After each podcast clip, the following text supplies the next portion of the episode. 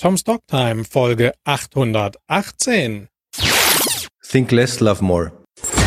TomStalktime.com, der Erfolgspodcast. Inspiration für deinen persönlichen Erfolg. Von und mit Tom Kaulis. Hallo Podcast Nation. Ich begrüße dich heute wieder bei strahlendem Sonnenschein, aber doch mittlerweile schon echt kühlem Wetter hier aus der Glitzer Metropole Las Vegas und freue mich auf unseren heutigen Interviewgast. Meine Leitung geht nach Frankfurt am Main. Bei mir im Interview ist heute der Christian Rauch. Christian, schön, dass du dabei bist. Hallo. Hallo Christian. Christian, du kommst aus dem Luxussegment und zwar hast du multinationale Unternehmen äh, geleitet und das Ganze schon seit circa 15 Jahren. Das heißt, du bist da wirklich schon recht alter Hase, was das angeht. Kennst dich richtig gut aus und im März 23 hast du die Führung von Degussa übernommen, also von Degussa Goldhandel. Und deine Aufgabe ist es, Degussa einmal kräftig zu entstauben, zu verjüngern, zu verjüngen, moderner zu machen und noch mehr auf den Bereich, ja, Edelmetalle, den wirklich zu verkörpern, dich aus allen anderen Sachen rauszuhalten und wirklich den Fokus konkret auf die Modernisierung dieses Unternehmens zu legen. Ist das so als grober Überblick über dich richtig? Ja, danke Tom. Also abgesehen von dem sehr überschwänglichen Lob äh, gebe ich dir bei den inhaltlichen Sachen recht. In der Tat, ähm, ich bin äh, jetzt seit März bei Degussa Goldhandel und habe diese Aufgabe, äh, über die ich mich sehr freue und die sehr spannend ist. Davor äh, war ich sehr lange bei, bei Montblanc äh, und in Italien bei einem äh, Luxus-Automöbelhersteller. Bin 51 Jahre alt, in Bayern geboren und groß geworden, äh, war dann ziemlicher Weltenbummler und bin jetzt wieder in Deutschland angekommen und genieße das sehr bis aufs Wetter. Also da beneide ich dich jetzt drum und wäre gern bei dir in Vegas oder sonst wo, wo es wärmer ist. Ähm, ja, ich weiß gar nicht, ob es so viel wärmer momentan gerade ist, aber zumindest haben wir hier auf jeden Fall immer schönes Wetter, blauen Himmel und Sonnenschein, auch wenn es ein bisschen kühler wird momentan. Das haben wir in Frankfurt wahrscheinlich eher gerade nicht so. Nein, aber ich beschwere mich nicht. Wunderbare Stadt. Das glaube ich dir. Sehr schön. Und sehr viel besser als sein Ruf übrigens. Ja? Ja, ja, wir, ich habe ja vorher in äh, Mailand gewohnt, wo meine Familie immer noch lebt und wir pendeln da auch noch oder ich pendle. Mhm. Ähm, und das ist eine ganz fantastische Stadt, aber alle, denen ich sagte, ich werde jetzt die meiste Zeit in Frankfurt verbringen, haben mich bemitleidet. Äh, und das ist äh, völlig ungerechtfertigt, weil die Stadt sich sehr viel besser präsentiert, als, als die meisten denken. Das ist wirklich eine ganz äh, sympathische Stadt mit äh, sympathischen Leuten und ich bin hier ganz wunderbar aufgenommen worden. Das okay. war eine, eine sehr positive, schöne Überraschung für mich. Okay, perfekt. Das freut mich zu hören. Also ich bin ganz ehrlich, ich kenne Frankfurt eigentlich immer nur vom Flughafen. Ganz ja, ehrlich. und das geht den meisten so und deshalb sagen sie, das ist langweilig. Das stimmt. Christian, was hat dich in das Luxussegment damals verschlagen? War das schon immer so ein Wunsch von dir, dahin zu kommen oder bist du zufällig reingerutscht?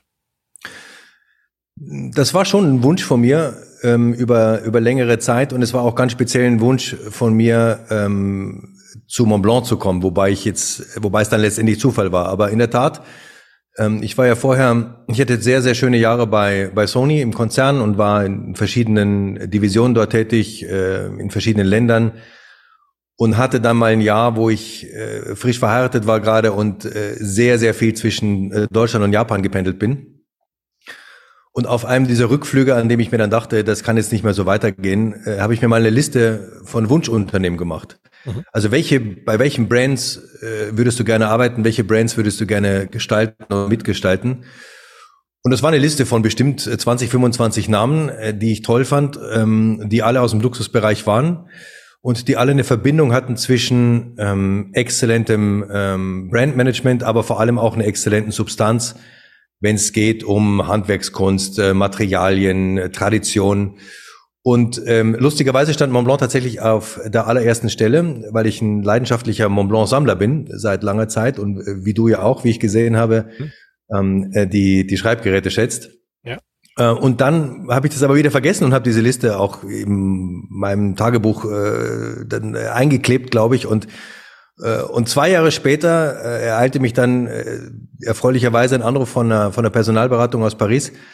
und die mir dann äh, dieses ähm, mich zum Gespräch anliegen bei Montblanc. Und dann erinnerte ich mich wieder, mich wieder dran und brachte es tatsächlich auch dann zu meinem letzten Interview mit dem CEO mit. Ähm, und das war eine sehr lustige Geschichte. Und dann ging wirklich für mich auch ein Traum in Erfüllung, weil das für mich eine perfekte Kombination war aus ähm, einem, einem wirtschaftlich äh, und betriebswirtschaftlich äh, interessanten, äh, interessanten Unternehmen, daher eine schöne Managementaufgabe, aber trotzdem einer Produktwelt, die mich äh, extrem fasziniert und, äh, und auch motiviert hat. Und das ist für mich ein ganz entscheidender roter Faden, der sich durch mein ganzes Leben zieht. Also wenn ich mit dem Produkt, für das ich arbeite und arbeiten darf, nichts anfangen kann, ist das nichts für mich. Hm, das, ja, das glaube ich. Aber ich denke, das geht jedem so, der wirklich gut in der Sache ist. Der, der muss das lieben, der muss das mögen. Ansonsten äh, kann man, glaube ich, gar nicht so gut sein und Sachen so zum Positiven verändern, wie du das gemacht hast. Ich kenne auch andere Beispiele. Also ich kenne wirklich Leute, die ein, ein Skillset haben und ein äh, und in der Aufgabe selbst aufgehen und das Subjekt der Arbeit, wenn man so will, ist deutlich weniger relevant für die, als es für mich ist. Für mich ah. ist es wirklich ein ganz zentraler Treiber meiner Motivation. Gerade wenn es mal schwierig ist. Ich muss sagen, also gerade in schweren Zeiten äh, oder wenn man schwere Entscheidungen treffen muss oder wenn es halt nicht so läuft, wie man sich vorgestellt hat, das kommt ja äh, immer wieder vor, mhm. ist für mich dann das Produkt selber eine, eine große Motivation gewesen und ist es heute noch. Okay. Und von Mont Blanc bist du dann zum äh, zu dem Luxus-Möbeldesigner gegangen, oder? Zu äh, Uno Piu, genau. Ich, ich spreche es aus, bevor du es aussprechen musst, weil das kaum ein Deutscher aussprechen kann. Uno Piu, das heißt äh, eins mehr mhm. ähm, flapsig übersetzt auf Deutsch. Und äh, das war in der Tat eine interessante Geschichte, weil äh, ich hatte nach zehn Jahren Mont Blanc eine, äh, über einen interessanten nächsten Schritt nachgedacht und gesprochen mit der Firma und war aber äh, dann Mitte 40 und ich war ja immer Angestellter, aber ich, ich fühle mich immer so ein bisschen als der angestellte Unternehmer und das sagen ja viele gerne von sich. Und, ähm, und ich dachte, nein, du müsstest jetzt eine, eine deutlich unternehmerische Aufgabe mal übernehmen, weil ich war zum Schluss äh, CEO von Montblanc in äh, Italien, war vorher lange im Headquarter und hatte beide Seiten eben gesehen. Die Produktentwicklung, die, das globale Management von Produktkategorien, Marketing, Vertrieb, aber dann eben auch die ganz starke Hands-on-Führung äh, und Digitalisierung eines einer sehr großen Landesgesellschaft, der größten in Europa, als ich sie dann verlassen habe zumindest. Mhm. Und ähm, und das machte mir großen Spaß. Aber mir fehlte dann wiederum auch der, der Produktteil und der Strategieteil. Und dann dachte ich, nein, eigentlich müsstest du mal quasi dein eigenes Unternehmen äh, führen und wieder aufbauen. Und dann ergab sich das durch Zufall, wie es halt so ist oft. Und äh, das ganze Leben besteht ja aus Tausenden von Möglichkeiten und da muss man halt mal eine greifen, wenn sie passt. Ähm, bin ich auf äh, diese Marke gestoßen oder die fiel mir auf mich. Mhm. Ähm, die Uno Pew heißt und es ist eine wunder wunderschöne äh, Outdoor-Möbelmarke und es ist die erste Möbelmarke, die Outdoor so verstanden hat äh, wie Indoor. Also sprich gegründet in den 70er, Anfang der 70er Jahre, 1974, mhm. als Outdoor halt Plastikstühle waren und, und Eisenstühle waren. Und, ähm, und die Gründer von Uno Più, äh, zwei Männer, haben sich gedacht, nein, eigentlich müssten wir das gerade als Italiener, gerade mit unserer großen Expertise, Marken wie, was weiß ich, Cassina, B&B Italia und wie sie alle heißen. Wir haben Geschmack, wir wissen, was Handwerkskunst ist. Lass uns mit der gleichen äh, Cura, wie der Italiener sagen würde, mit der gleichen äh, Pflege, Hingabe und dem, dem gleichen Ansatz, wie man das Indoor macht, das gleiche auch für Outdoor machen und wirklich Luxusbereiche im Outdoor schaffen. Das war damals eine revolutionäre Idee. Ebenso revolutionär war ähm, das Vertriebssystem. Das war ein reines B2C. Ähm, das gab es natürlich damals nicht. Also heute machen das alle, aber damals äh, machten das, äh, machte das niemand in diesem Preissegment. Und äh, das Direct-to-Consumer-Business auch im Marketing war damals wirklich State of the Art in den 70er Jahren. Das heißt, es gab gedruckte tolle Kataloge und Beratung von den Kunden und wirklich spektakulär. Und dann florierte die Firma unglaublich, wurde sehr, sehr groß in diesem Segment, äh, in vielen Ländern tätig. Und als die beiden Gründer dann das Unternehmen verkauften, äh, ging es bergab. Da kam dann ein Investmentfonds rein, der setzte dann den ersten äh, Manager rein, der das Unternehmen aus der Ferne führte. Und dieser ganze Spirit dieses Unternehmens kam zum Erliegen. Es gab einen Innovationsstau über Jahre. Ähm, es gab keine Investitionen mehr und die Firma hat wirklich tatsächlich dramatische Dinge verschlafen und äh, ging dann ähm, in eine Vorstufe der Insolvenz, so eine Art Chapter 11 würde man sagen in Amerika und wurde dann gekauft von einer Gruppe von privaten Investoren äh, mit der mit dem großen Wunsch, dieses Unternehmen wieder fit zu machen. Und äh, ich habe mich dazu hinreißen lassen. Ich habe mich in die Marke verliebt, in die Produkte verliebt und dann auch relativ schnell in, in das Team, äh, in die Fabrik äh, und die Logistik und diese ganzen Sachen, die immer noch exzellent waren. Das ist ein kleiner Standort nördlich von Rom, äh, wirklich in the middle of nowhere. Mhm. Und habe dann diese Aufgabe angenommen, die in der Tat sehr unternehmerisch war. Die war deutlich größer und schwieriger, als ich sie mir vorgestellt habe. Ähm, aber es war genau das, was ich suchte. Aber ich kann jetzt im Nachhinein sagen, in Italien ein Unternehmen aus der Insolvenz zu holen, äh, ist, ist kein, kein Zuckerlecken. Das ich. Aber äh, ich habe das, also allein schon wegen der Bürokratie ähm, und wegen vieler anderer Hürden. Aber wir haben das Unternehmen relativ schnell profitabel gemacht, äh, zum ersten Mal seit äh, fast 15 Jahren aus der Insolvenz geführt äh, und vor allem äh, wieder kundenzentriert ausgerichtet und jetzt eben auch digitalisiert. Und das war eigentlich das Spannendste daran, weil es gab bis dato äh, keine Unternehmen in der Möbelbranche, in der, im Luxusbereich, die einen Direct-to-Consumer Digitalvertrieb hatten. Also sprich, du konntest äh, bei den ganzen Top-Unternehmen nichts kaufen, äh, was ähm, äh, über, über Online und schon gleich gar nicht, was Beratung anbelangt und solche Sachen. Und da waren wir die Ersten und die haben alle gelacht über uns, haben gesagt, das ist äh, Internet wird nicht kommen für für die Luxusmöbelbranche, ja, ja. schon gleich gar nicht im Vertrieb. Und immer wenn du das hörst, weißt du, das ist nicht so schwer zu sagen. Doch, doch, ich mach's trotzdem. Ja. Und, und dann muss ich sagen, kam uns wirklich der Lockdown, ähm, so schrecklich er war, ähm, natürlich da sehr zur Hilfe, weil wir die einzigen waren, die liefern konnten zu dieser Zeit. Und äh, die Leute ja sehr viel Zeit ähm, draußen verbringen konnten in den Homeoffices und sich dann halt den Garten auch schön machen wollten oder die Terrasse oder den ähm, auch in, in den urbanen Plätzen, also sprich Dachterrassen, Balkone und so weiter. Und äh, da waren wir eben sehr weit vorne und das hat uns einen unglaublichen Boost gegeben. Obwohl wir unsere Ladengeschäfte, also unsere eigenen Boutiquen, die wir hatten in Deutschland, Frankreich, äh, Spanien und so weiter, äh, zumachen mussten. Ja, okay. Jetzt habe ich schon viel zu viel davon erzählt, aber das war für mich, wie du merkst, eine sehr prägende Erfahrung, ähm, ja. vor allem halt immer mit dem Damoklesschwert ähm, eben äh, 150 Familien in die in die Armut zu schicken, das war schon ein ganz starker Treiber für mich äh, und eine ganz große Verantwortung, die ich äh, mir da äh, gerne äh, aufgebürdet habe und das war wirklich eine persönliche eine persönliche ähm, Herausforderung für mich. Also ich habe das sehr persönlich genommen, dieses Thema. Das, das merkt man auch, wie du darüber erzählst. Also da steckt wirklich noch richtig Liebe und äh, ja, Seele mit drin. Also das, das tut's. Das spürt man. Okay. Und dann kam Degussa. Kam Degussa, hat Degussa dich gefunden oder du Degussa? Ich würde sagen, wir haben uns beide gefunden. Ich habe den äh, neuen Eigentümer von Degussa kennenlernen dürfen in einem sehr informellen, äh, schönen Gespräch, wo er mir erzählte, dass er das Unternehmen äh, von seinem Vater, der vor kurzem verstorben ist, übernommen hätte und eben viel Neues damit vorhat.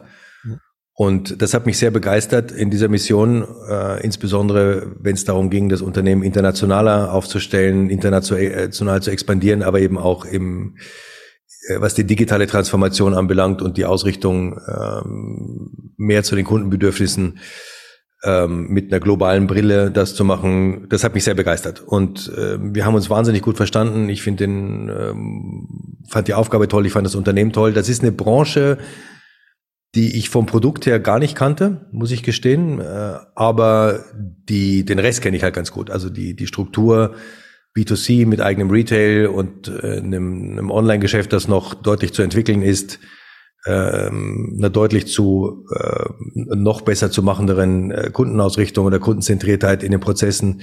Das ist was, was mich sehr interessiert hat. Und überhaupt auch eine neue, die, die Marke neu zu gestalten und neu auszurichten, ist natürlich eine Aufgabe, die man in der Größenordnung von Degussa. Wir machen ja knapp zwei Milliarden Euro Umsatz jetzt auch nicht unbedingt jeden Tag hat, äh, mit einem Eigentümer, mit dem ich einfach ein sehr, sehr gutes äh, Verhältnis habe und, und wir uns sehr eng austauschen. Das ist ein großes Privileg für mich, muss ich sagen. Hm. Bevor wir tiefer in die Firma an sich einsteigen, lass mal kurz über die Produkte reden, weil du hast selber gesagt, äh, du hattest vorher mit der Branche oder auch mit diesen Produkten gar nicht wirklich so die Berührung gehabt.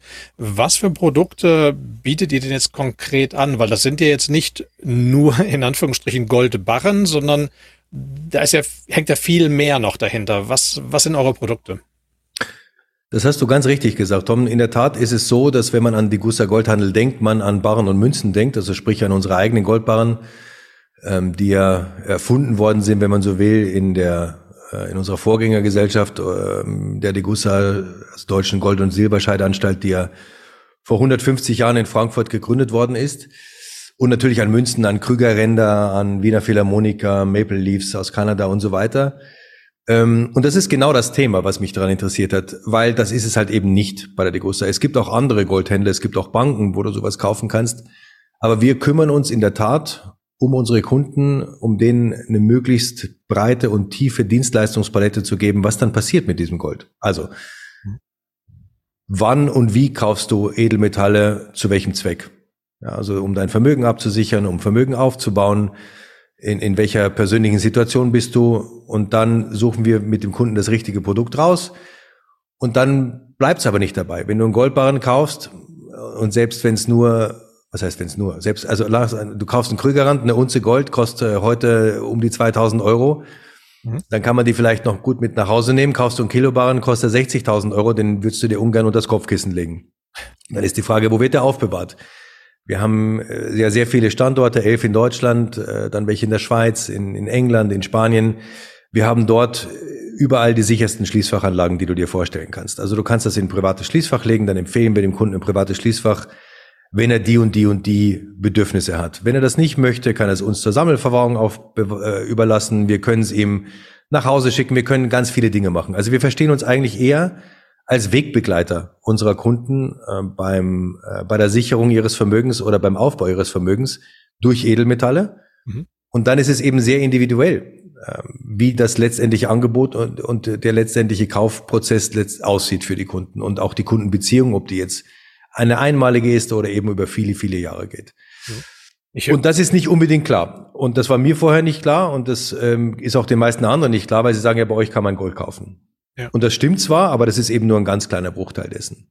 Ja. Und, und diese Nähe zum Kunden und diese Kundenzentriertheit liegt mir eben ganz besonders am Herzen. Ich weiß, dass man das auch ganz wunderbar digital darstellen kann. Das ist keine Frage, die man nur physisch machen kann, wobei natürlich der persönliche Kontakt bei uns in der in den Niederlassungen mit meinen Mitarbeitern äh, sehr, sehr besonders ist. Aber da gibt schon noch äh, viel Potenzial zu heben. Und dann ist es ja, das hast du in jedem deiner Podcasts wahrscheinlich gehört, dieses Wort. Kundenzentriert, das sagt man so leicht. Ähm, aber wenn man es dann wirklich ernst meint und es dann umsetzt, ähm, hört es ganz schnell auf, bequem zu sein. Ja. Und dann muss man sehr unangenehme Entscheidungen treffen und sehr unangenehme Investitionsentscheidungen auch treffen und Prozesse ändern, wenn man wirklich kundenzentriert sein will, wenn man sein will. Und da gibt's noch einiges, was wir vor uns haben, wo wir nochmal deutlich besser werden können und vor allem im digitalen Bereich. Hm, okay. Du hast jetzt vorhin gesagt, äh, diese Möglichkeiten, die ihr auch anbietet, dass ähm, ihr praktisch, dass es verschiedene Aufbewahrungsmöglichkeiten gibt, wenn ich bei euch Edelmetall kaufe. Ähm, da höre ich jetzt schon förmlich so ein paar Leute schreien von wegen, oh Gott, wie ist das denn mit der Sicherheit? Was ist denn, wenn die, was weiß ich, pleite gehen, so Stichwort Lehman Brothers und sonstige Sachen. Wenn da jetzt mein Kilobarren bei Degussa plötzlich liegt und Gott bewahre, ich meine, irgendwas passiert, dass es euch dann vielleicht nicht mehr gibt, ist das Gold dann weg? Oder wie schaut das da mit den Eigentumsverhältnissen und mit dem Zugriff darauf aus? Könnt ihr das sicherstellen, dass der Kunde wirklich immer auf sein Gold zugreifen kann? Das ist eine sehr gute Frage, Tom. Vielen Dank dafür. Ähm, in der Tat ist das so, das ist und bleibt dein Gold. Mhm. Das Gold, das du kaufst und selbst das, das du uns zur Verwahrung überlässt, ist und bleibt dein Gold. Und sollte das in dem äh, für mich bisher äh, nicht äh, nicht absehbaren Fall einer, einer Schwierigkeit von Digussa oder Insolvenz ähm, äh, die, die, die Firma es nicht mehr geben, äh, dann ist und bleibt das dein Gold. Und das ist eine ganz spezifische Eigenschaft von Edelmetallen, ähm, die ich jetzt nochmal herausheben möchte. Wir sind äh, keine Bank und, ähm, und wenn du bei uns Gold kaufst oder überhaupt Gold kaufst, hat das physische Gold, ich rede vom physischen Gold, also nicht von ETFs. Ja, ja, klar oder sonst irgendwelchem Papier, äh, das dir sozusagen das Recht gibt, Gold zu beziehen, sondern tatsächlich physisches Gold, ist eins der ganz wenigen Assetklassen, wenn nicht die einzige, wenn man es ganz genau nimmt, die kein Gegenparteirisiko hat. Ja. Also das heißt, es gibt kein Risiko, wenn du physisches Gold besitzt, das gelingt wäre an den Issuer dieses, äh, dieser Assetklasse. Ja. Sprich, du kaufst eine Aktie, ähm, und wenn die, das Unternehmen pleite geht, äh, auf, dass die Aktie emittiert hat, ist die Aktie nichts mehr wert. Mhm. Ähm, wenn du äh, eine Schuldverschreibung hast, wenn du eine Währung kaufst, theoretisch ist immer, ist das immer gekoppelt an das Risiko einer Gegenpartei mhm. und an deren Performance. Und das ist selbst, wenn man so, wenn man es ganz hart will, auch bei einer Immobilie so. Selbst der Wert einer Immobilie ist davon abhängig ähm, von Gesetzeslagen, was andere Leute mit dieser Immobilie machen und so weiter und so weiter. Und das ist bei Edelmetallen nicht so. Wenn du einen Goldbarren oder eine Goldmünze in der Hand hältst oder auch im Schließfach hältst, ist das allein dein Eigentum und es ist völlig unabhängig vom Verhalten anderer Personen.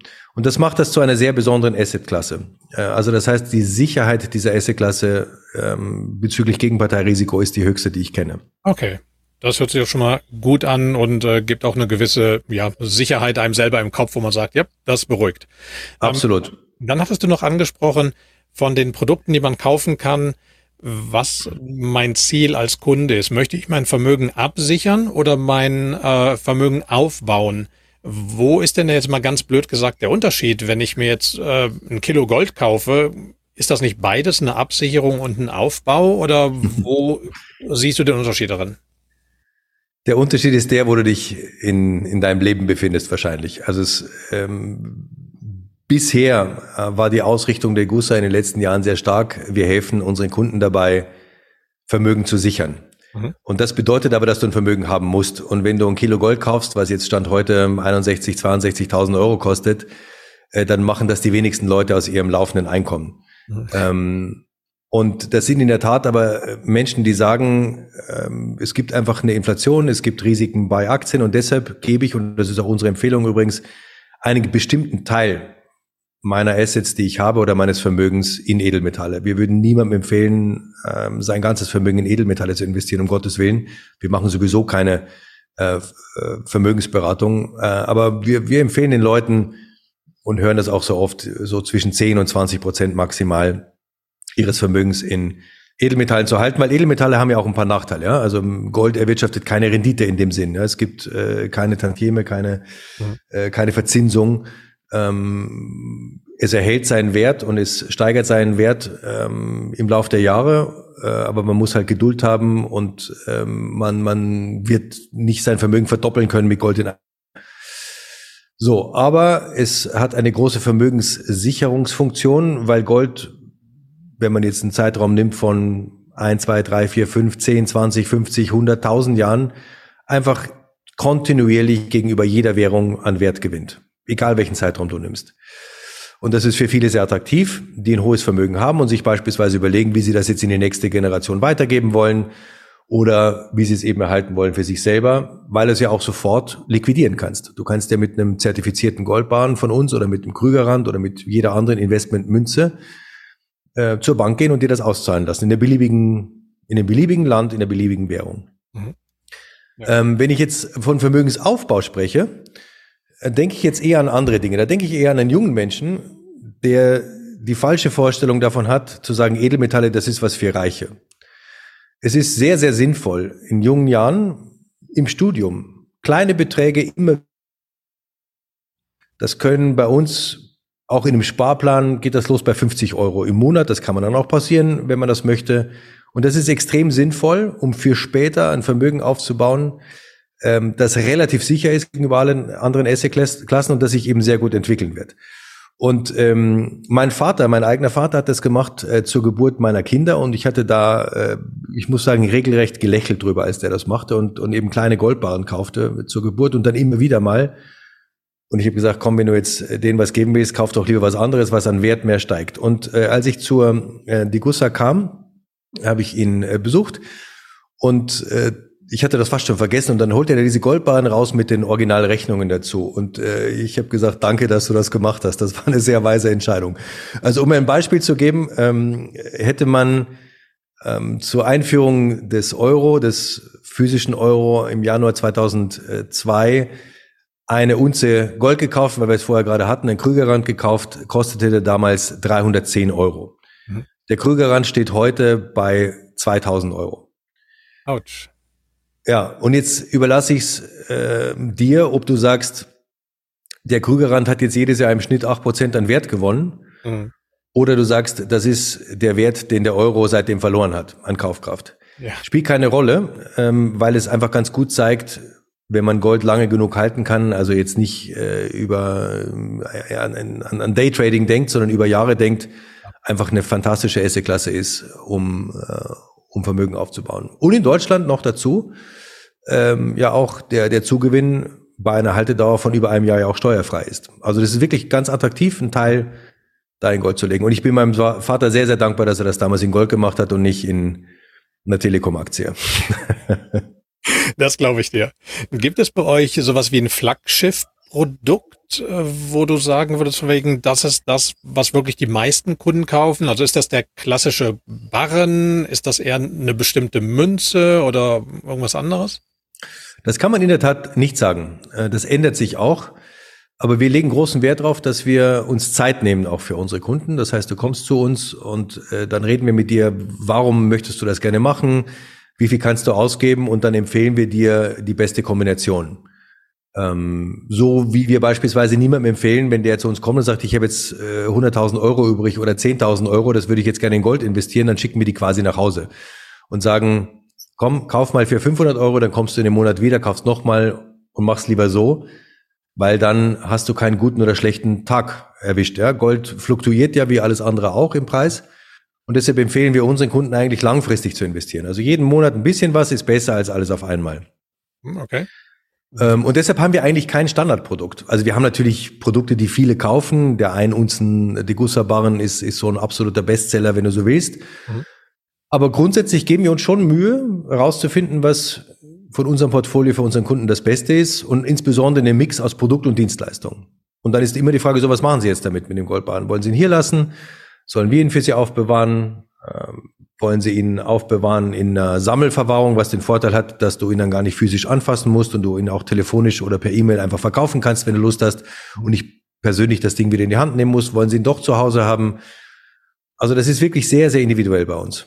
Wobei ich das schon eigentlich ganz cool finde. Also ich weiß dann genau, wo ich das erste Mal ähm, selber einen Goldbarren in der Hand hatte. Erstmal war ich total erstaunt, ja, wie, wie klein die Barren in Anführungsstrichen sind. Also so, so Kilobarren, man kennt es halt aus irgendwelchen äh, Gangsterfilmen oder Actionfilmen, wenn halt hier diese Monsterklötze dann irgendwo mal eben rausgetragen werden. Und wenn man einmal weiß, wie schwer wirklich so ein Scheißteil ist, dann ähm, ja, merkt man direkt, okay, das ist Hollywood. Das ist Hollywood und das ist wahnsinnig lustig, was du gerade sagst, weil das ist wirklich was, was wir alle im Kopf haben. Ähm, also George Clooney, der, der mal so ganz locker diese Barren äh, seinem Kumpel zuwirft und der es dann in den. Rucksack packt und mit 20 Stück davon durch die Tür läuft. ähm, äh, in der Tat ist Gold sehr, sehr schwer. Ähm, ein Kilo Barren ist ähm, halb so groß wie ein iPhone. Mhm und, äh, und repräsentiert äh, Stand heute 61.000 Euro an, an, an Gegenwert. Die Barren, die man in diesen Filmen immer sieht, sind Investmentbarren, die, sind, die wiegen 12,5 Kilo und sind trapezförmig. Mhm. Und wir machen bei Events ganz gerne mal das Spiel, dass wir so einen Goldbarren, ähm, also da reden wir dann fast von einer Million, äh, auf den Tisch legen und sagen, wenn du den mit einer Hand heben kannst, darfst du ihn behalten. Und es hat bis jetzt keiner geschafft, weil es äh, unmöglich ist, mit einer Hand in dieser sehr um, ähm, komischen Form, mit dieser sehr glatten Oberfläche diesen Barren zu heben. Also, dass man da jetzt irgendwie mehrere durch die Luft schmeißt, ist, ist völlig illusorisch. Mhm. Zeigt aber auch eine weitere Eigenschaft von Gold. Man braucht einfach sehr wenig Platz, um hohe Werte aufzuheben. Das ist ähm, äh, also du kannst wirklich äh, eine Million, ähm, wenn, wenn man das möchte, oder auch 10 Millionen oder eben auch 50.000 Euro. 50.000 Euro, wie gesagt, ist ein, ist ein halbes iPhone ja, ja. Äh, von, der, von der Größe, was ganz praktisch ist. Aber es gibt noch einen zweiten Punkt, auf den ich jetzt gleich draufspringen möchte. Da wird viel zu wenig drüber geredet, finde ich, und das ist wahrscheinlich meiner Vergangenheit geschuldet. Der ein Kilogramm Degussa Goldbarren ist für mich ein unfassbar ästhetisch schönes Produkt. Mhm. Ähm, und wenn du so einen Barren in der Hand hast, also A, die Temperatur von Gold oder wie sich die Temperatur von Gold verändert, wenn du es in die Hand nimmst, wie sich es anfühlt in der Hand, ist einzigartig. Es gibt kein Material, was dem auch nur äh, in die Nähe kommt, äh, was die Haptik anbelangt. Es ist so ein unfassbar schöner Handschmeichler ähm, aber auch wie das Licht changiert darauf, wie sich die Oberfläche ändert bei Lichteinstrahlung, wie schön die Gravur gemacht ist. Äh, das ist handwerklich gesehen ein tolles Luxusprodukt. Das sieht natürlich keiner so außer mir oder kaum einer. Ähm, aber ich bin auch ganz begeistert von der Ästhetik dieser Produkte. Ja, ja, da bin ich bei dir. Das, ähm, da gebe ich dir recht. Wobei ich zugeben muss, dass ich mich ähm, bis heute nie getraut habe, diese Kilobarren wirklich auszupacken. So, ich habe die immer, die, wenn man die bei euch kauft, bekommt man die ja in diesem, ja, eingeschweißt, kann man das sagen, mhm. in dieser Folie. Ähm, du hast so, nee, irgendwie, ich, ich will die gar nicht auspacken, weil nachher kommt da ein Kratzer dran oder irgendwas. Ja. Also gut, ein Kratzer ist jetzt nicht so schlimm grundsätzlich. Ähm, ähm, Gold ist ein weiches Material, das stimmt. Also vor allem Feingold ist, ist sehr viel weicher als das, was wir im Schmuck kennen. Also 750er, was weiß ich, was von einem Ring oder von der Uhr, ist da sehr viel robuster, weil es halt eine Legierung ist. Äh, unsere Goldbahnen bestehen aus äh, praktisch reinem Gold, 999,99 Feingold. Ähm, das ist in der Tat weich, aber die Folie hat einen anderen Grund. Die Folie hat den Grund, äh, dass wir unsere Goldbahn zertifizieren nach äh, LBMA-Standards, also die London Bullion Market Association, der größte außerbörsen äh, Handelsplatz für Gold. Mhm. Und auf jedem, jeder Goldbahn kommt bei uns mit einem Zertifikat, da steht eine Nummer drauf, da steht drauf, äh, wo er hergestellt worden ist, mit einer Unterschrift desjenigen, der für die Qualität garantiert und so weiter und so weiter, so dass wir, wenn wir den Goldbarren irgendwann wieder zurückkaufen sollten von dir, ähm, wir testen den trotzdem, aber die Sicherheit haben, äh, woher er kommt. Und das ist auch für die Kunden in der Regel eine gute Sicherheit und deshalb ist er eingeschweißt und sollte auch eingeschweißt bleiben. Aber wenn du ähm, oder jeder andere gerne mal so ein Ding anfassen würde, kann er natürlich das gerne tun bei uns. Ja. Den, den eigenen nimmt er dann eingeschweißt mit, dann ist er sicher und verkratzt nicht. Mhm. Und äh, dann kann er dann äh, damit spielen, wenn er will, bei uns in der, in, in der Filiale. Sehr gut. Es ist wirklich ein tolles Erlebnis. Ich kann das nur empfehlen. Okay, also Aufruf draußen in die große weite Welt, stürmt die Degussa-Filialen und äh, fasst mal Gold ein, Goldbarren. Unbedingt. Sehr schön. Cool. Mhm. Am Anfang haben wir noch gesagt, die Degussa war ja vorher so ein bisschen, ja, soll jetzt nicht böse klingen, aber ein bisschen verstaubt, ein bisschen alt. Ähm, und dein Job ist ja unter anderem, das Unternehmen zu verjüngen und moderner zu machen. Was steht denn da so noch auf dem Plan? Was, was, auf was dürfen wir uns in der Zukunft freuen? Also ich glaube, die wesentliche Aussage dazu ist, dass wir aus einem Unternehmen, das seinen Kunden dabei hilft, Vermögen zu sichern, ein Unternehmen machen wollen, das auch unseren Kunden dabei hilft, Vermögen sicher aufzubauen. Und das ist eine ganz große Strategieänderung und auch Mentalitätsänderung, ähm, die, die sich dann ausgestaltet in den verschiedenen Vertriebskanälen, aber auch im Marketing. Äh, wenn du unsere jetzigen Kampagnen siehst und die mit früher vergleichst, siehst du sehr, sehr stark das Motiv des Wegbegleiters. Wir, wir haben diesen, dieses Wort definiert, dass wir Wegbegleiter sein wollen äh, für das, was vor uns liegt und für das, was äh, vor, äh, vor unseren Kunden liegt. Und da gibt's verschiedene Dienstleistungen, äh, sowas wie eben Sparpläne, ähm, die, die hier ganz wichtig sind, also wie du mit sehr, sehr wenig äh, Mitteleinsatz dir langfristigen Vermögen aufbauen kannst, ähm, um, um das du dann eben frei verfügbar haben kannst. Aber das sind vor allem digitale Tools, die auf eine sehr, sehr sichere, aber eben auch auf eine sehr einfache und übersichtliche Art Kunden, die jetzt eben nicht 60 sind ähm, und, äh, und ein großes Vermögen haben, sondern die 25 sind und sich gerne ins Aufbauen wollen, begleiten können. Dazu gehört aber auch, dass die äh, Marke sich ändert, was den Markenkern anbelangt äh, und vor allem was den Purpose der Marke anbelangt. Wir haben sehr viel Marktforschung betrieben am Anfang und einfach festgestellt, was kein Geheimnis ist, dass äh, Zielgruppen von Gen Z bis ähm, auch, auch, auch, Y und, und, und X ganz andere Voraussetzungen haben, um der Marke zu vertrauen, ähm, als dass unsere Kernzielgruppe der, sagen wir mal, äh, Mitte 50 bis, bis Mitte 60-Jährigen hat. Unsere bisherige. Und äh, das haben wir sehr ernst genommen und da natürlich viele Dinge gesehen, ähm, wo wir noch nachlegen müssen, die aber ganz stark in unserer Marken-DNA eigentlich drin sind. Ähm, und damit meine ich Themen wie ähm, soziales Engagement. Ähm, damit meine ich Themen wie, äh, wie Offenheit. Damit meine ich Themen wie Willkommenskultur äh, in unseren Niederlassungen. Also wir müssen ein bisschen nahbarer werden. Wir sind äh, auch im Retail ähm, so ein bisschen wie ein Top-Juwelier in den 90ern. Mhm. Also wo schon der ein oder andere Respekt hat, da überhaupt reinzukommen.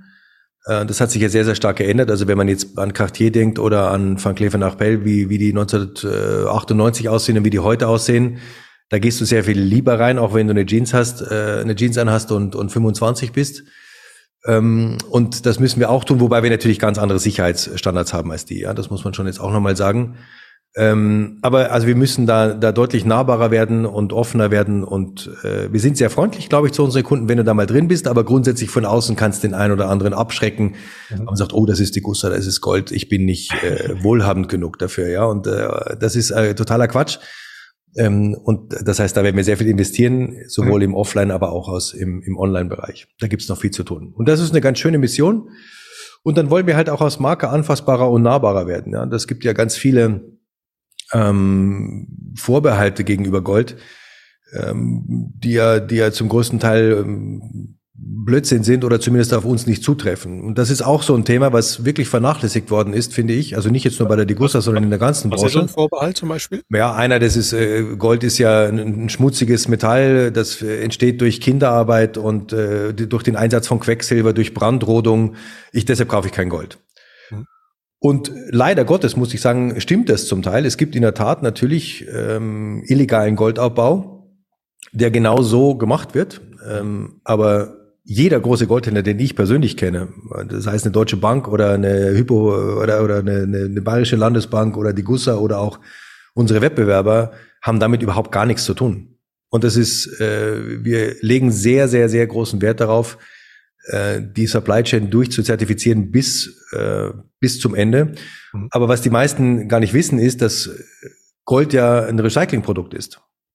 Ähm, diese Währung so, und ich bezeichne jetzt Gold als Währung, so wahnsinnig stabil ist.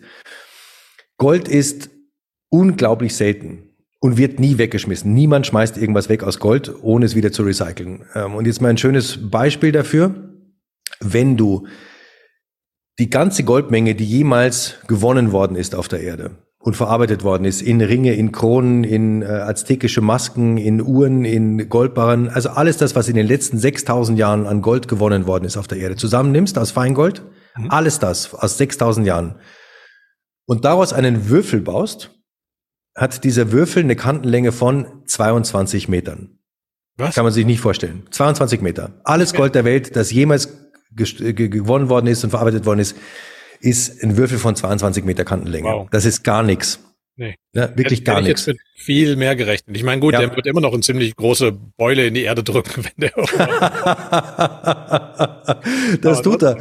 Das tut er. Aber das ist die ganze Goldmenge dieser Welt. Und aus dieser Goldmenge dieser Welt ist alles, was um uns rum ist, Investmentgold, Schmuckgold, Indus- das Gold, was wir in der Industrie verarbeiten, äh, in jedem iPhone ist ein bisschen Gold drin, äh, ist da darin enthalten. Die Menge, die jedes Jahr neu geschürft wird oder neu gewonnen wird, verlängert diesen Würfel, also verlängert die Kante dieses Würfels um gerade mal 12 bis 13 Zentimeter. Also das heißt, wir leben von dem Gold, was da ist. Ja. Und das heißt, das Gold, was da ist, immer wieder recycelt wird. Wir haben ja selber auch eine eigene Scheideanstalt in Pforzheim und wir kaufen ja in allen unseren Niederlassungen Gold an in jeglicher Form. Also du kannst zu uns auch kommen und uns eine, was weiß ich, was eine Kette vorbeibringen, die du mal geerbt hast und an der du emotional nicht mehr hängst oder eine alte Medaille. Dann analysieren wir die sehr, sehr präzise, dann machen wir dir ein Gutachten und dann empfehlen wir die, äh, empfehlen wir die, ob du die verkaufen sollst oder nicht. Äh, ganz oft schicken wir unsere Kunden übrigens weg und sagen, nein, geh zum Juwelier, da kriegst du mehr. Ich würde es nicht einschmelzen oder überlegen sich nochmal so ein schönes Stück oder äh, muss es denn wirklich sein? Im Moment bei vielen muss es leider sein, muss man sagen, gerade in Deutschland. Und dann kommen die zu uns und dann ähm, schmelzen wir das ein in unserer eigenen Scheideanstalt und das ist Gold, was dann wieder dem Kreislauf zugeführt wird, aus dem dann Goldbarren und Münzen entstehen. Okay. Und Kann- das heißt, also das, ähm, das Bild, das, was du heute an Gold kaufst, an Barren und Münzen, käme aus, ähm, käme aus der Erde, aus äh, durch Kinderarbeit geschürft, das ist totaler Unsinn. Mhm. Das allermeiste Gold, was kommt, ähm, ist selbst recycelt. Mhm. Und aus dem Grund und übrigens immer wieder, und Gold wird ja auch nicht schlechter durchs Recyceln, ja, du kannst das tausende von Malen äh, scheiden und es bleibt immer das Reingold, das Feingold, was es ist. Und das heißt, es ist relativ wahrscheinlich, wenn du jetzt, ähm, was weiß ich, einen goldenen Ehering trägst ähm, oder eine, eine goldene Uhr trägst, dass das früher mal was ganz anderes war. Okay, spannend. Kann ich als Laie eigentlich feststellen, ob ein, ein in Anführungsstrichen goldener Ring oder eine goldene Kette wirklich aus Gold ist? Mal abgesehen jetzt vom Stempel, aber den kann ja theoretisch auch jeder nachmachen, jetzt mal blöd gesagt. Ähm, Nein, kannst du nicht. Okay. Kannst du nicht, weil äh, die, die Tradition des Goldfälschens ist so alt wie die Tradition des Goldes selbst. Wir haben bei uns hier in Frankfurt äh, eine fantastische Sammlung von Artefakten, ähm, also von Stücke, die die vier, 5.000 Jahre alt sind.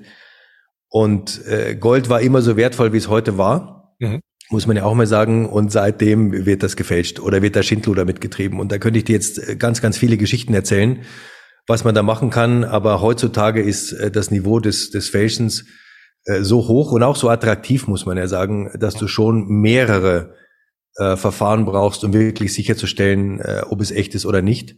mhm. und wie der Feingoldanteil ist. Und da reicht jetzt nicht eine Waage aus oder ähm, ein Säuretest. Also da braucht man schon, schon sehr viel mehr.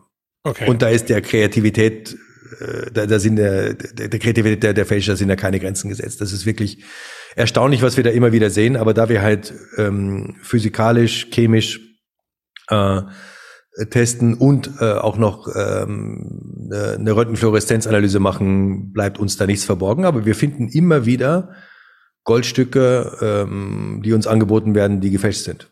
Krass. Und das meine ich jetzt gar nicht, dass der Kunde uns das äh, aus, aus Fälschung verkaufen will, sondern die hat er halt selber mal erworben. Ja. Ähm, aber das kommt immer wieder vor. Ich will nicht sagen jeden Tag, aber sehr, sehr häufig. Ja gut, ich meine, die Fälschungen heutzutage, egal ob das jetzt Geldscheine sind oder sonst was, äh, oder Markenartikel, ich meine, das wird halt einfach immer besser, das Zeug. Also da ist es ja. selbst für Profis teilweise sehr schwer, äh, das Absolut. zu ja. Absolut. Okay, cool. Mm, wenn ihr die jüngere Generation mit ansprechen wollt, nutzt ihr dann eigentlich auch so Sachen wie irgendwie so Gamifications, irgendwelche Apps oder so ein Kram oder seid ihr dann noch gar nicht in diese Richtung unterwegs?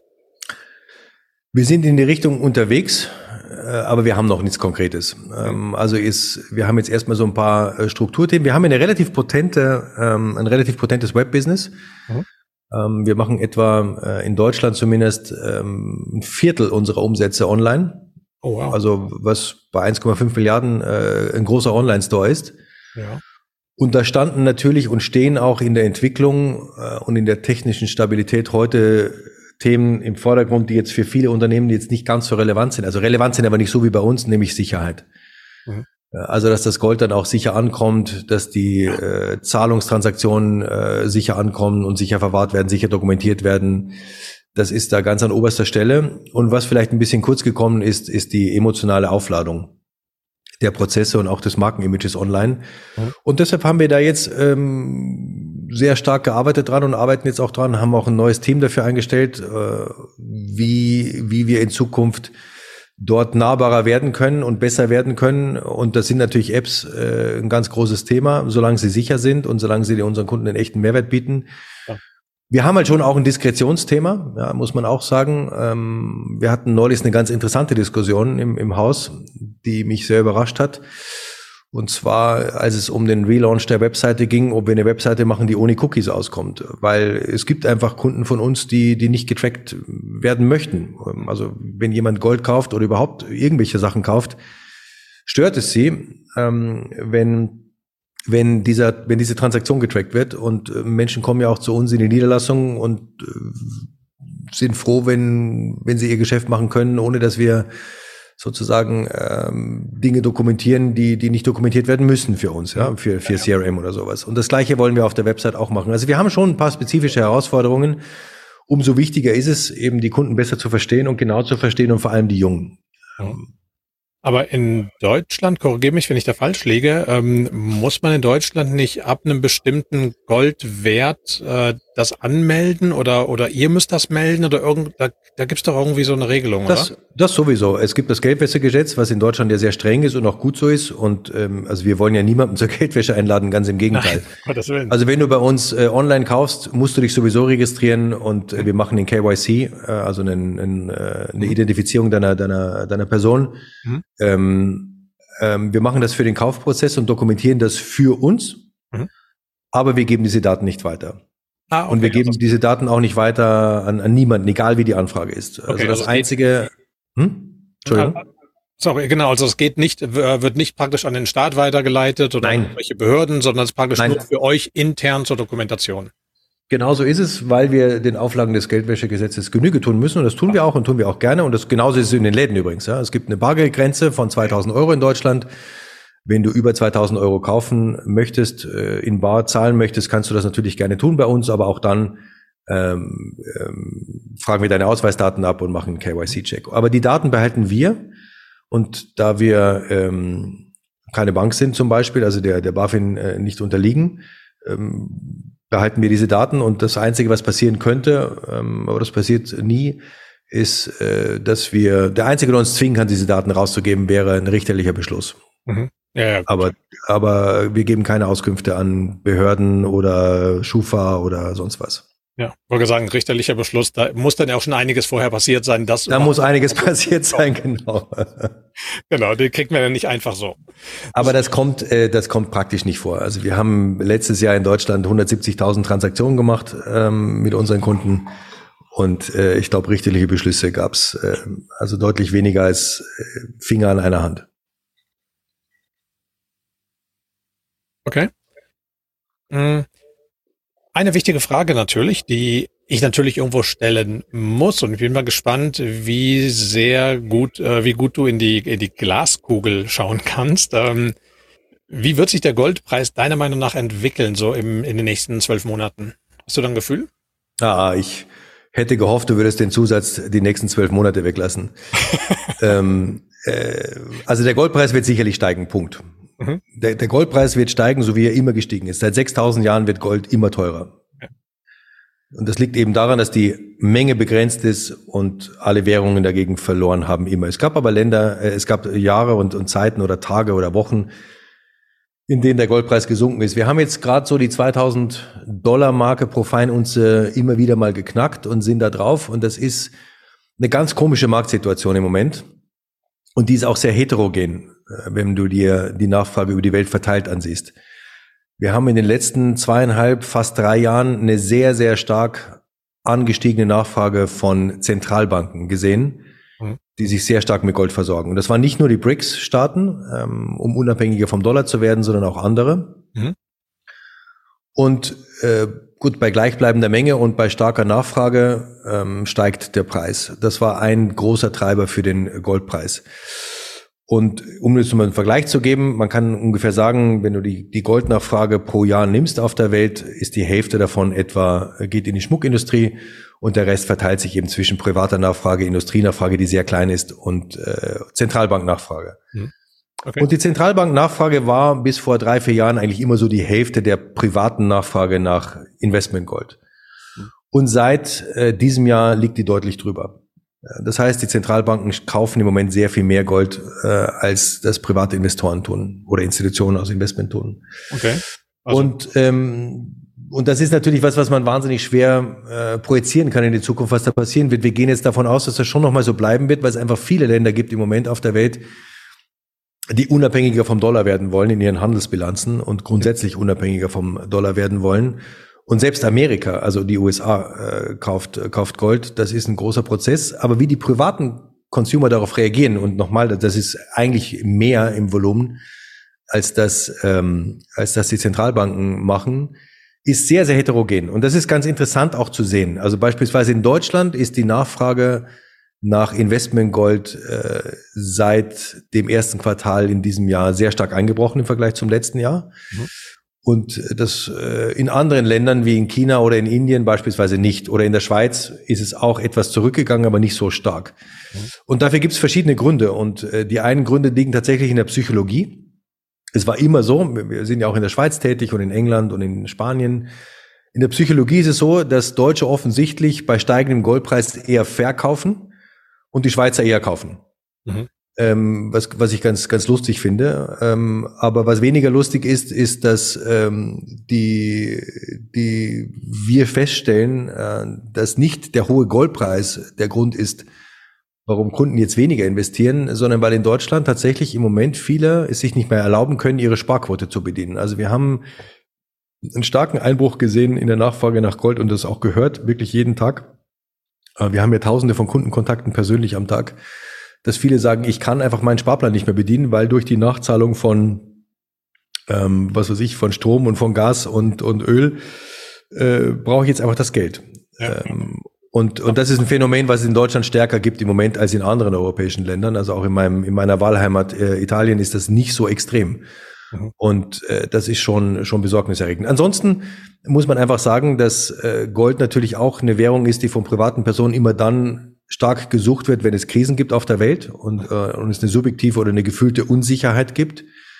Das war natürlich die letzten drei Jahre ganz extrem. In Deutschland war die Nachfrage nach äh, Investmentgold, also nach Barren und Münzen, äh, durch, durch private Kunden äh, auf einem Niveau, das doppelt so hoch war wie der Zehn-Jahre-Schnitt. Also mit dem Ausbruch von Corona 2020, dann 2021 genau das gleiche und dann nochmal das absolute Rekordjahr, äh, als im, äh, im Februar äh, der, der Krieg in der Ukraine ausbrach. Und äh, das ist was, was immer so war, ja, weil Gold einfach eine extrem krisenresistente Währung ist. Mhm. Aber es ist natürlich auch klar für mich äh, in der Neuausrichtung der Degussa, dass wir äh, auf gar keinen Fall ähm, äh, sagen wollen, wir brauchen Krisen, ähm, um, um, um Geschäft zu machen. Und äh, das finde ich eine ganz äh, widerliche, ähm, eine ganz widerliche Einstellung, dass ich jetzt sozusagen glücklich darüber sein sollte. Äh, und es stimmt auch nicht mehr ganz. Also es ist einfach grundsätzlich sinnvoll, langfristig in Edelmetalle zu investieren. Mhm. Und dann gibt's halt mal Zeiten, die, die gefühlt unsicherer sind und es gibt Zeiten, die gefühlt sicherer sind. Aber die Investition bleibt einfach äh, nachhaltig sinnvoll. Mhm. Letzte Frage noch kurz, bevor wir dann in die Blitzlichtrunde einsteigen. Ähm, von den verschiedenen äh, Produkten, also Barren, Münzen und auch bei den Münzen wieder die Unterschiede, ob jetzt Maple Leaf, Krügerrand und so weiter. Ähm, wenn sich der Goldpreis entwickelt, entwickeln die sich alle in etwa parallel? Ähm, ja. Okay, ganz einfache Antwort, so, ja. Mhm, okay. Nein, nein, es ist äh, ganz einfache Antwort, ja, weil einfach der, also wenn du von neuen Münzen sprichst, also nicht von Sammlermünzen, irgendeine römische ja, Münze hat natürlich eine andere Preisentwicklung, aber von aktuellen äh, Bullion-Münzen, wie wir das nennen, also Investmentmünzen, deren Preis wird praktisch ausschließlich durch den Goldwert determiniert und da gibt es einen minimalen Aufschlag sozusagen für die Produktionskosten.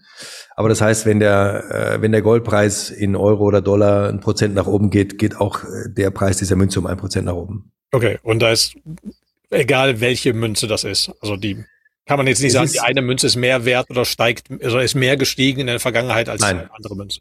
Nein, es gibt natürlich so ein paar Ausnahmen. Also wenn du jetzt den Krüger ran von 1967, der erste Jahrgang, wenn du den heute kaufen möchtest, kostet der sehr viel mehr als ein neuer Krügerrand. Aber wie gesagt, das ist eher ein Sammleraspekt. Aber grundsätzlich sind Investmentmünzen und, äh, und Barren äh, gleich zu, be also gleich, was die Wertentwicklung anbelangt. Das ist sehr stark eine Geschmackssache. Mhm.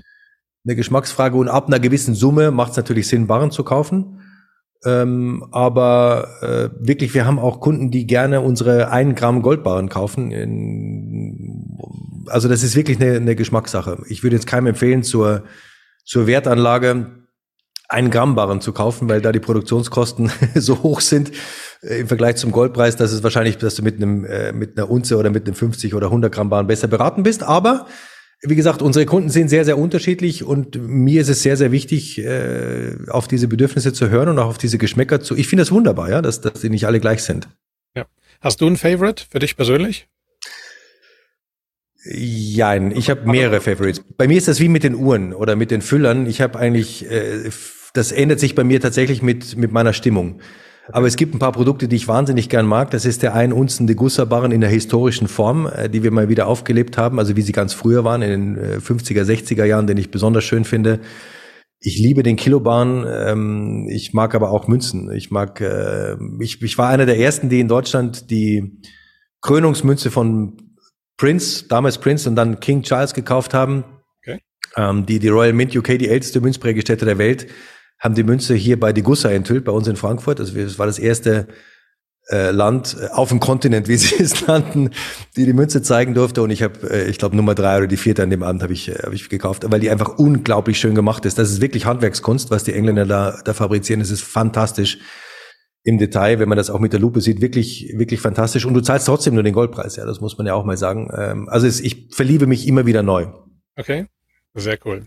Ja, ich bin mal gespannt. Also, ähm, wenn wir das nächste Mal in Deutschland sind, dann komme ich nochmal in Frankfurt vorbei und dann muss ich mir so ein paar Sachen mal bei euch äh, Unbedingt. genauer anschauen. Auch gerne, kann man diese Artefakte, also diese ganzen Fälschungen auch sehen, dass man mal so ein Gefühl dafür bekommt?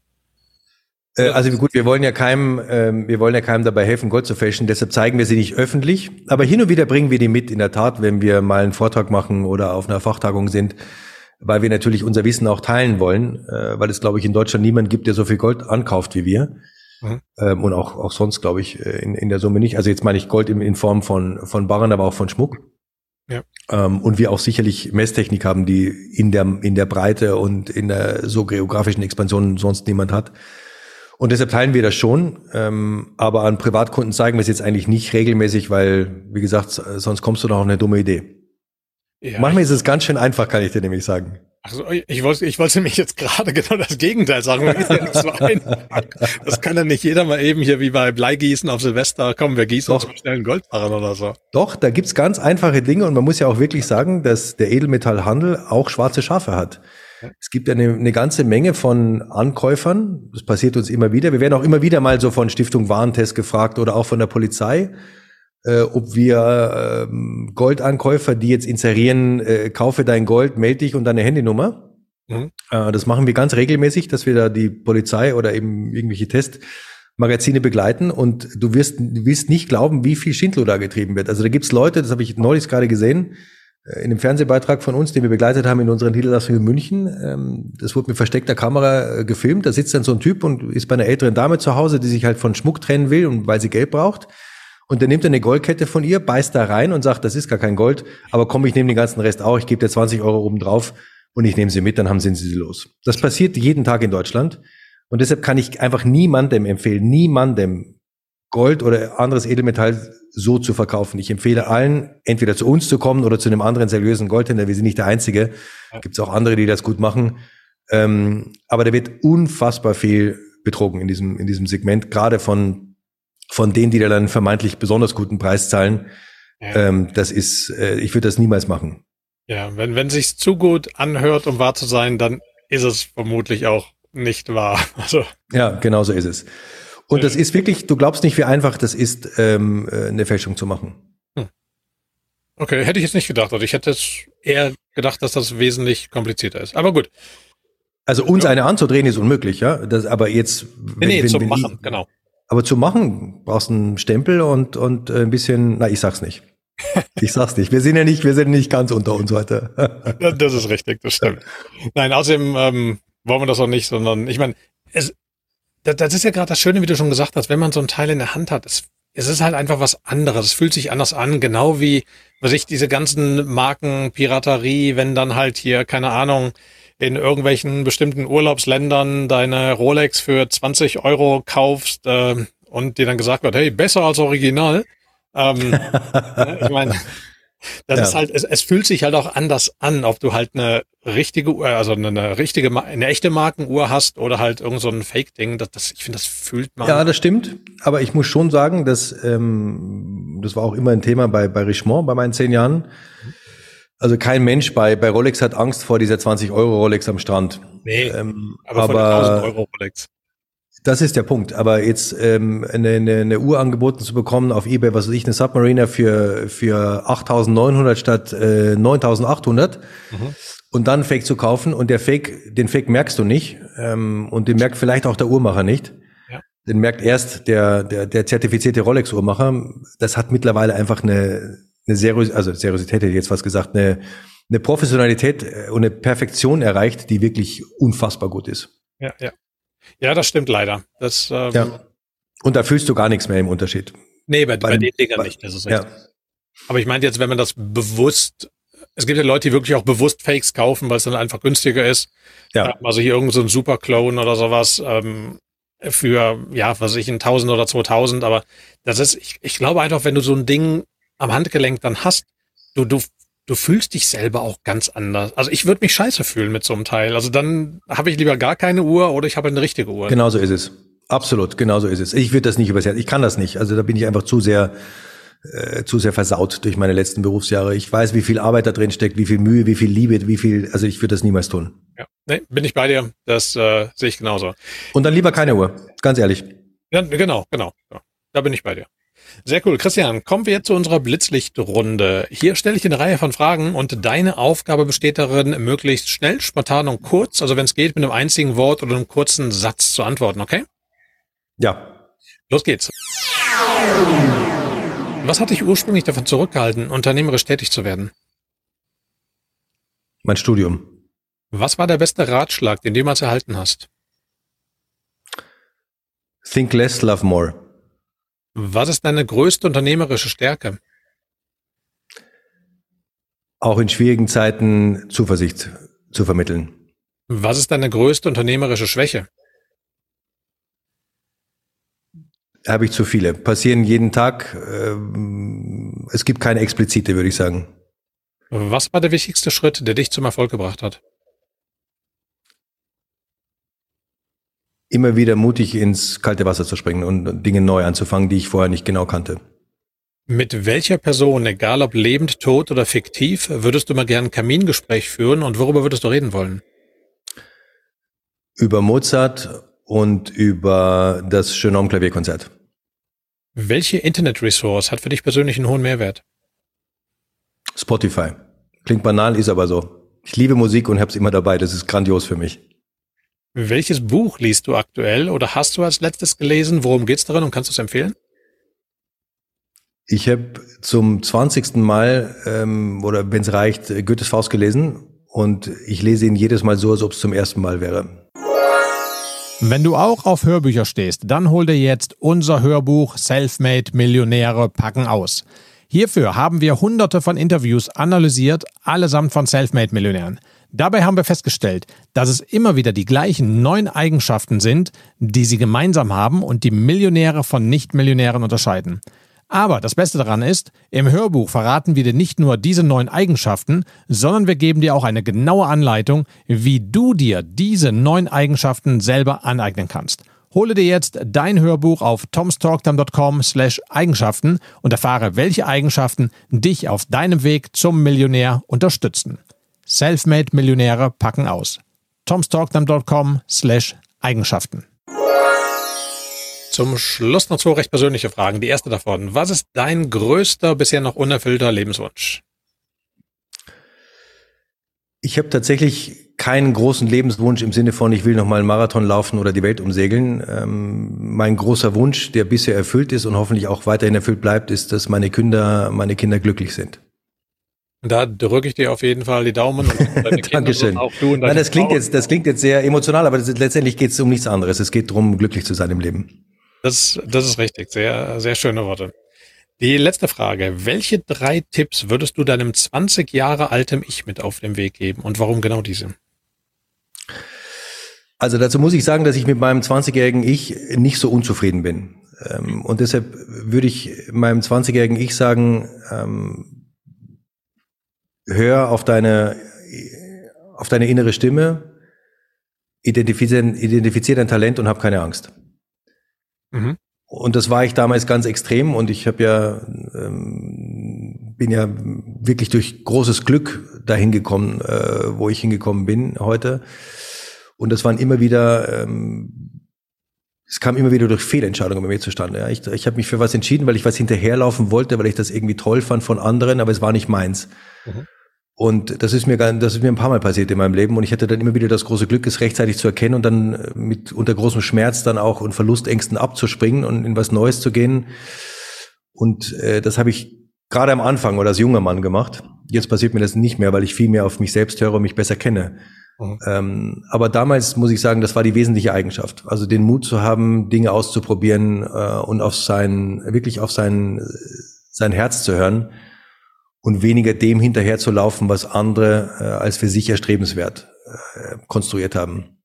Ja, das ist. Und da bin ich mit meinem 20-jährigen Ich nicht so unzufrieden, muss ich sagen. Okay.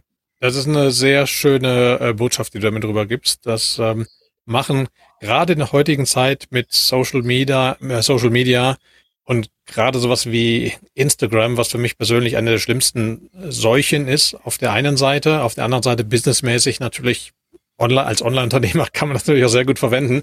Aber dieser Vergleich und dieser ganze Fame und Fake-Fame, was über Insta dann rüberkommt, das ist teilweise echt schwierig. Und ich glaube, gerade bei den jüngeren Menschen, die haben damit echt ein Problem, wenn die überall nur Glitzerwelten sehen und von wegen, hey, mach das und du bist morgen Millionär. Das ist, glaube ich, schon nicht ohne. Ja, und auch diesen Idealen hinterher zu rennen. Und wir sind da so irrsinnig konditioniert. Und wenn ich jetzt noch eine Minute habe, würde ich dir eine kleine Geschichte erzählen, warum ich vorher gesagt habe, was ist das der wichtigste Ratschlag.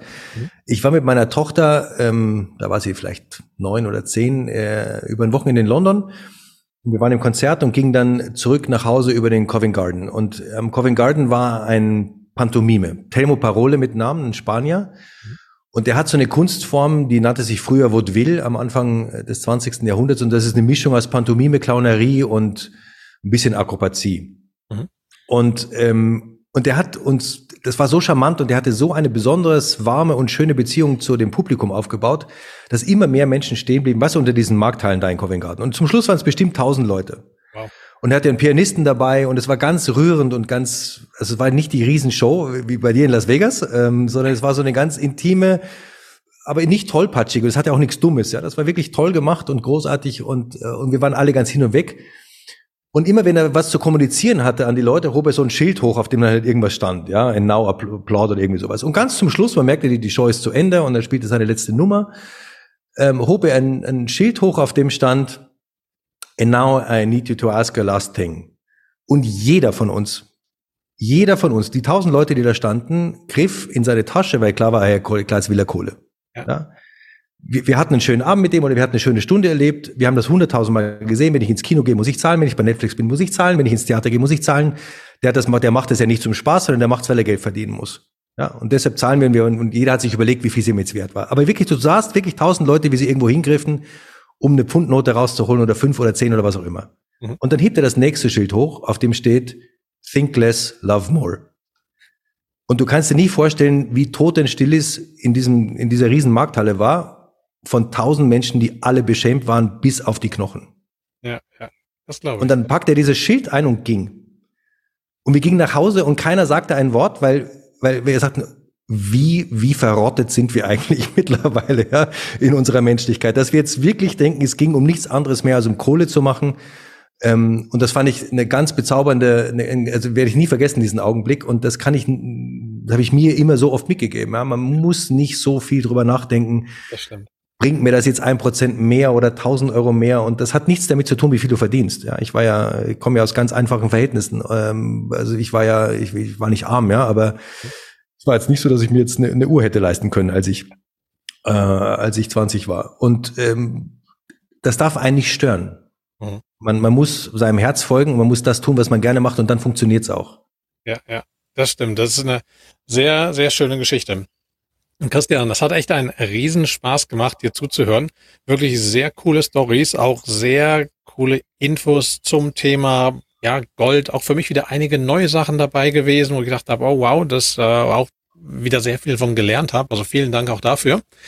Hast du noch so einen letzten Tipp für unsere Podcast Nation, den du noch rausgeben möchtest? Und wenn ja, was? Und äh, dann sag uns noch, wie wir mehr über dich oder über die Degussa erfahren können. Ich habe äh, den, den Tipp an die Podcast Nation. Äh, du weißt ja bereits, äh, schaut euch das mal an mit, mit Edelmetallen. Es ist grundsätzlich in jeder Zeit eine, eine gute, ein gutes Investment, eine gute Anlageform, egal ob man viel oder wenig Geld hat. Ähm, vertraut nicht jedem, schaut euch die Großen an, kommt auch gerne zu uns. Jeder ist herzlich willkommen ähm, für ein Beratungsgespräch, physisch oder online. Ihr findet uns auf Instagram, auch wenn du es nicht magst, Tom, aber trotzdem. oder äh, im Internet unter die Gussa Goldhandel ähm, in fast allen Ländern Europas und äh, ich habe mich sehr gefreut. Das war sehr, sehr launig und sehr interessant, mit dir zu sprechen. Und ich hoffe, wir sehen uns bald mal in Frankfurt, in Zürich oder sonst wo. In Las Vegas haben wir, wir sind noch nicht in Amerika. Wollen wir hin, definitiv. Wird okay. noch ein bisschen dauern. Und dann, dann fassen wir mal ein paar schöne Goldbahnen zusammen an.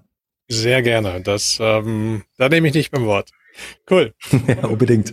Podcast Nation, du weißt ganz genau, dass du alle wichtigen Infos und Links zu unserem heutigen Interview auf tomstalktime.com finden kannst. Gib einfach Episodennummer 818, den Namen Christian Rauch oder das Wort Degussa in das Suchfeld ein und du kommst sofort auf die passende Seite hier zu unserem Interview.